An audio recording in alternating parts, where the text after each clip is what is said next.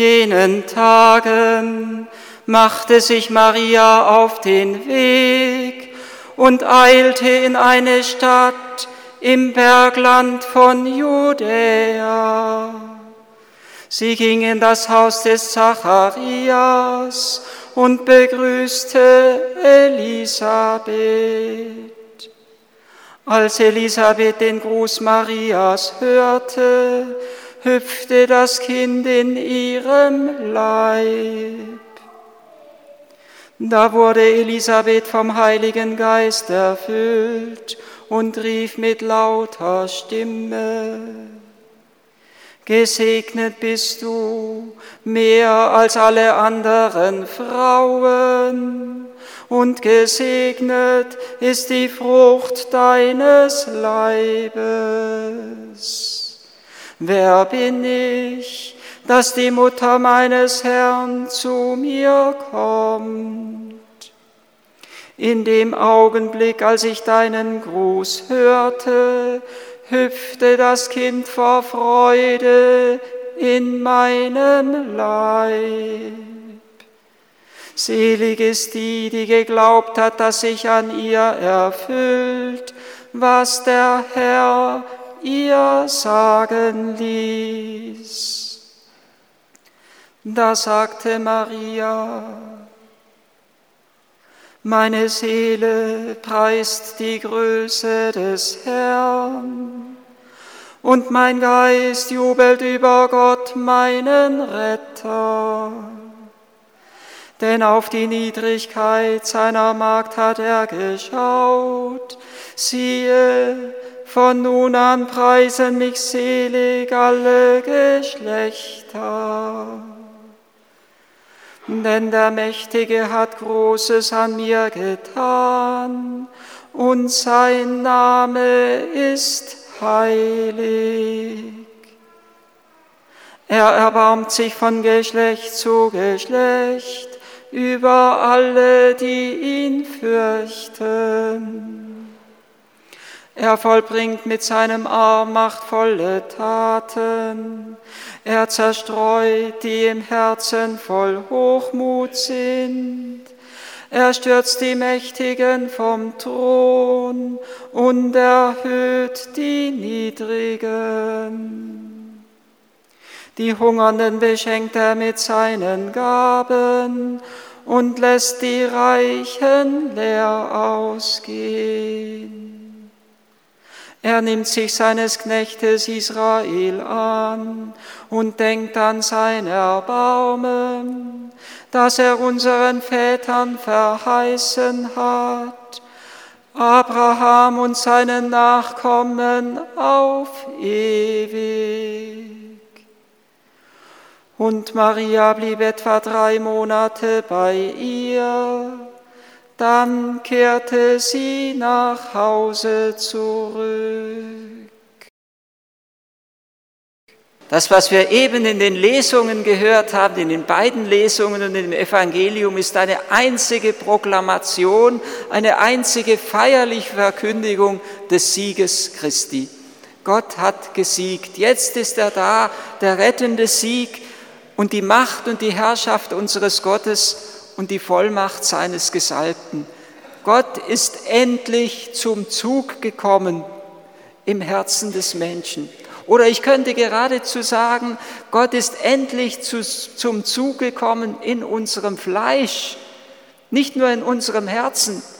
Denn das, was wir heute feiern, ist der Sieg Christi in seiner Schöpfung. Gott möchte immer siegen in seiner Schöpfung und er möchte siegen und er kann nur siegen durch das Herz des Menschen hindurch. Jetzt ist er da, der rettende Sieg, das haben wir gehört am Tag der Aufnahme Mariens in den Himmel. Jetzt ist endlich der Traum Gottes mit seinem Menschen verwirklicht. Das war sein Traum. Er wollte den Menschen bei sich haben in seiner Herrlichkeit.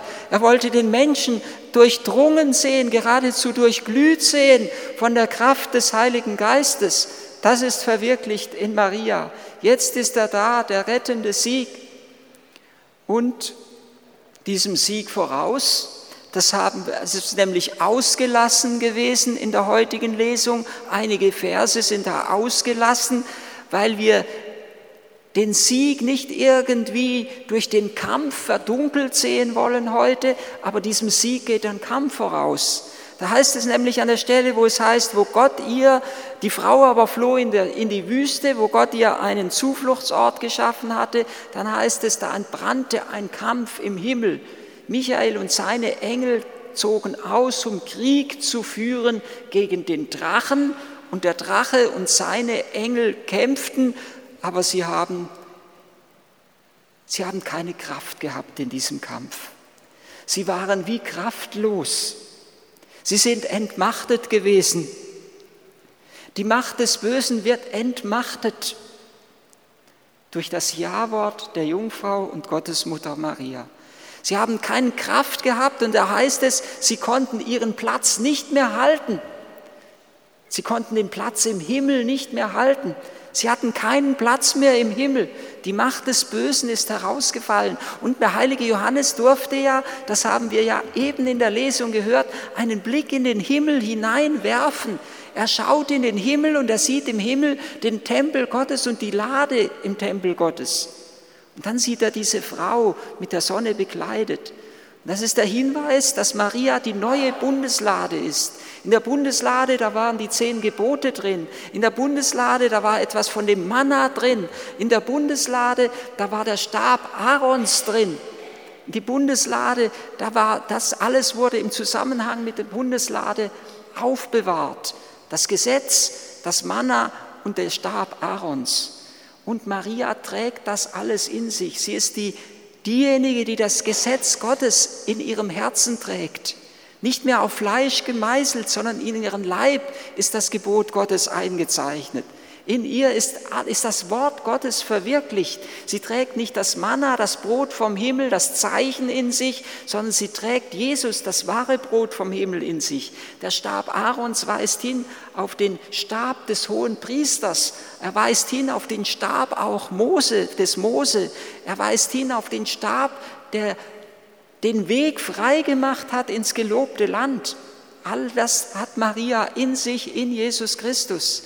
Durch sie ist der Weg in die Herrlichkeit des Himmels frei geworden. Maria ist die neue Bundeslade. Er schaut hinein in den Himmel. Der Seher von Patmos, Johannes, er sieht die Lade des Bundes, er sieht aber, dass diese Lade in der Gottesmutter Maria verwirklicht ist.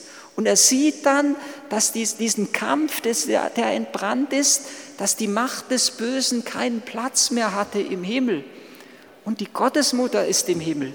Das heißt doch, dass nicht nur der Himmel irgendwo der Ort ist bei Gott, sondern dass der Himmel dort ist, wo, wo die Gottesmutter ist. Sie ist im Himmel. Und wenn es heißt, der böse Feind hatte keinen Platz mehr im Himmel, dann heißt es letztendlich, er hatte auch keinen Platz mehr im Herzen der Gottesmutter. Es gibt einmal eine Szene, wo Jesus einen unreinen Geist austreibt und dieser unreine Geist sich dann bei Jesus beschwert und ihm sagt, was, was ist denn jetzt unser Anteil? Was ist mein, was ist dein? So sagt er wörtlich zu Jesus. Das heißt, wo habe ich noch Anrecht im Herzen des Menschen? Und Jesus gibt ihm zu erkennen, du hast kein Anrecht mehr auf diesen Menschen, der erlöst ist. Und in Maria erstrahlt der erst voll, ganz, voll und ganz erlöste Mensch. Und die Macht des Bösen hat keine Gewalt mehr über ihn. Er kann den Menschen nicht mehr in die Nacht der Dunkelheit, in die Nacht der Sünde, in die Nacht des Todes herabziehen. Die Macht des Bösen ist entmachtet. Und dann heißt es im Anschluss, unmittelbar im Anschluss an die heutige Lesung, darum freue dich, du Himmel, aber es heißt auch weiter, wehe dir aber Erde und Meer, denn der Teufel ist zu euch herabgestiegen und er hat einen glühenden Zorn, weil er weiß, dass er nur noch wenig Zeit hat. Er weiß, dass es jetzt eigentlich darauf ankommt, ob die Herzen der Menschen sich für das Ja-Wort der Gottesmutter, für das Ja-Wort Gott gegenüber entscheiden oder ob sie sich ihm gegenüber verschließen. Und wenn das heißt, freue dich Himmel, wehe dir aber Erde und Meer, dann heißt es ja auch, dass dieser Kampf zwar im Himmel schon entschieden ist, dass er aber auf dieser Erde noch durchvollzogen werden muss. Und jedes Menschenherz ist so ein Kampfplatz zwischen Gut und Böse, das wissen wir alle selber. Und wir wissen es von den Nachrichten, wie immer wieder die Macht des Bösen den Menschen bedroht. Jetzt wiederum in diesem Einsturz dieser Autobahnbrücke. Die Macht des Bösen versucht immer alles kaputt zu machen und die Macht der Dunkelheit und des Todes hinabzuziehen. Aber da war dann die zweite Lesung, die ebenso so eine feierliche Verkündigung des Sieges Christi ist. Da heißt es ja, es gibt aber eine bestimmte Reihenfolge. Erster ist Christus. Er ist bei seiner Auffahrt in den Himmel mit Leib und Seele in den Himmel heimgekehrt. Dann folgen, wenn Christus kommt, alle, die zu ihm gehören. Alle, die zu ihm gehören. Da ist die erste, die Gottesmutter Maria. Es gibt eine bestimmte Reihenfolge. Sie ist die Ersterlöste. Sie ist sozusagen die Erstlingsgabe, die wir Gott von der Menschheit darbringen als erlösten Menschen. Sie ist diejenige, in der das Böse und der Böse nie Raum gefunden hat. Er hatte keinen Platz mehr im Herzen des Menschen. Es war ihm keinen Raum mehr gegeben im Himmel. Und die Gottesmutter Maria ist ja das Himmelreich für Jesus. Ihr Schoß, ihr Leib, ihre Seele, ihr Geist ist der Himmel für Gott geworden, weil Gott in sie hineinkommen konnte und sie ihm sich nicht verweigert hat. Und weil sie ihn aufgenommen hat, war sie schon ein Stück weit sozusagen mit einem Bein schon im Himmel, obwohl sie noch auf der Erde war. Aber auf der Erde war sie natürlich wie alle anderen Menschen immer der Bedrängnis ausgesetzt und hatte wie alle anderen Menschen Not zu leiden. Und jetzt ist diese Zeit der Not und diese Zeit der Bedrängnis vorbei. Und das, was wir am Ende des Evangeliums gehört haben, Maria blieb etwa drei Monate bei ihr, bei ihrer Base, bei der Base von bei ihrer Base Elisabeth im Bergland von Judäa. Dann kehrte sie nach Hause zurück. Es ist so ein Pilgerweg, der da vorgezeichnet ist von uns Menschen. So wie sie nach Judäa gepilgert ist und dann nach Hause zurückgekehrt ist, so haben wir Menschen einen Pilgerweg auf dieser Erde zu gehen. Und irgendwann dürfen wir nach Hause zurückkehren, wie Maria am Ende ihres Lebens endlich nach Hause zurückkehren durfte. Das heißt in meinem Gedicht so wunderbar, dass Maria da den Heimruf der ewigen Liebe empfangen hat. Dass der Engel, wie er sie gegrüßt hat und ihr verkündet hat, dass Jesus, der Sohn Gottes, Mensch werden will in ihr, dass gerade so der Engel am Tag ihres Todes wieder zu ihr kam und sie wiederum gegrüßt hat und sie eingeladen hat, nach Hause zu kommen.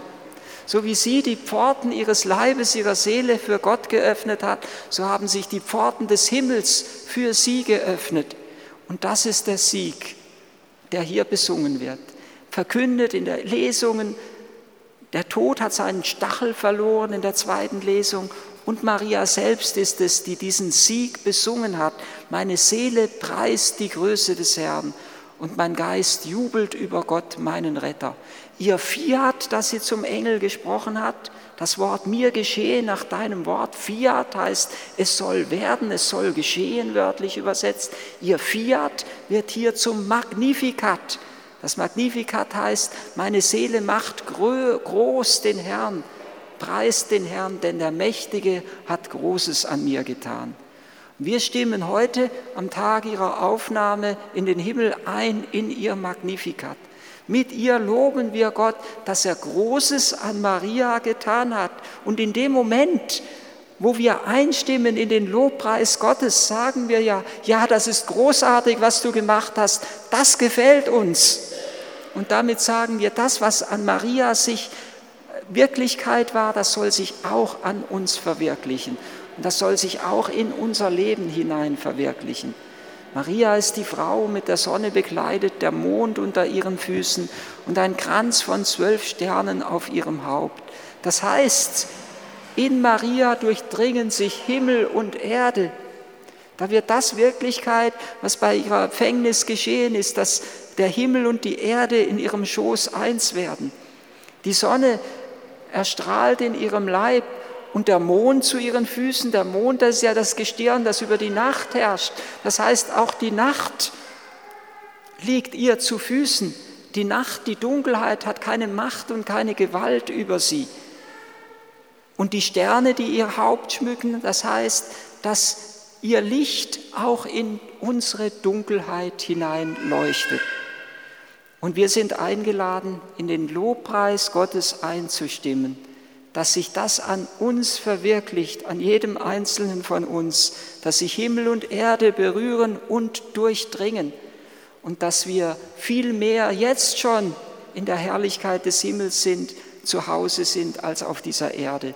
Und dass wir es verstehen, so wie es die Gottesmutter getan hat, die in ihrem ganzen irdischen Leben etwas vom Duft des Himmels mitzubringen, wo auch immer wir hingehen. Sie hat den Duft des Himmels mitgebracht in das Haus der Elisabeth und des Zacharias. Und genauso sollen wir den Duft des Himmels auf die Erde tragen. In den Blumen und Kräuter, die wir mit nach Hause nehmen, wird es ein wenig sichtbar oder ein wenig duftbar, möchte man geradezu sagen der Wohlgeruch. Der heilige Paulus sagt ja, ihr seid ein Wohlgeruch Christi. Wir können es nur sein, wenn wir geöffnet sind für die Gegenwart des Herrn in unserem Leben.